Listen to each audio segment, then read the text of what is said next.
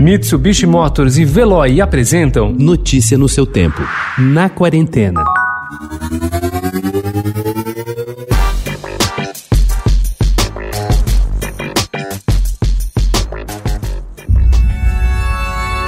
Something appalling happened to you. To lose how you lost. That was a long time ago.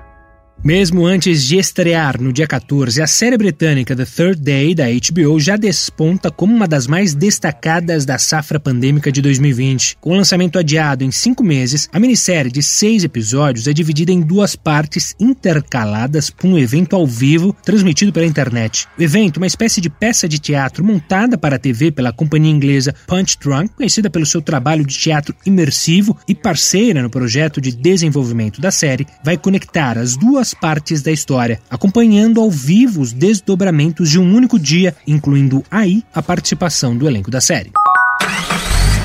Com a pandemia, o automóvel ganhou novas funções que não as habituais de condução. Ele foi utilizado para se assistir filmes em drive-ins e shows em estádios abertos. Também conduziu espectadores na visita de uma exposição de quadros e até serviu de poltrona privilegiada na exibição de uma peça de teatro encenada ao vivo em um estacionamento fechado. O espetáculo Via Nova e os Viajantes do Espaço, que estreia no próximo dia 11, será em um local inusitado, em uma construção especialmente levantada em uma grande área ao lado do ginásio do Ibirapuera e propõe uma experiência sensorial aos espectadores dentro de seus carros.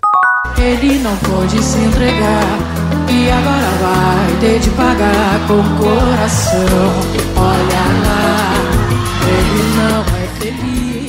Mãe, dona de casa, cantora, produtora, empresária, Maria Rita, prestes a completar 43 anos, assume, como a maioria das mulheres, múltiplos papéis. Por isso sabe que precisa se manter forte. Por ela, pelos filhos e também pelos músicos e pela equipe técnica. Por todos eles e pelo amor à profissão, ela aceitou os convites para se apresentar fora de casa em tempos em que a pandemia do novo coronavírus ainda é uma ameaça. Nesta sexta-feira, dia 4, ela mostra o show Samba da Maria no Arena Sessions do Allianz Parque, em esquema de drive-in.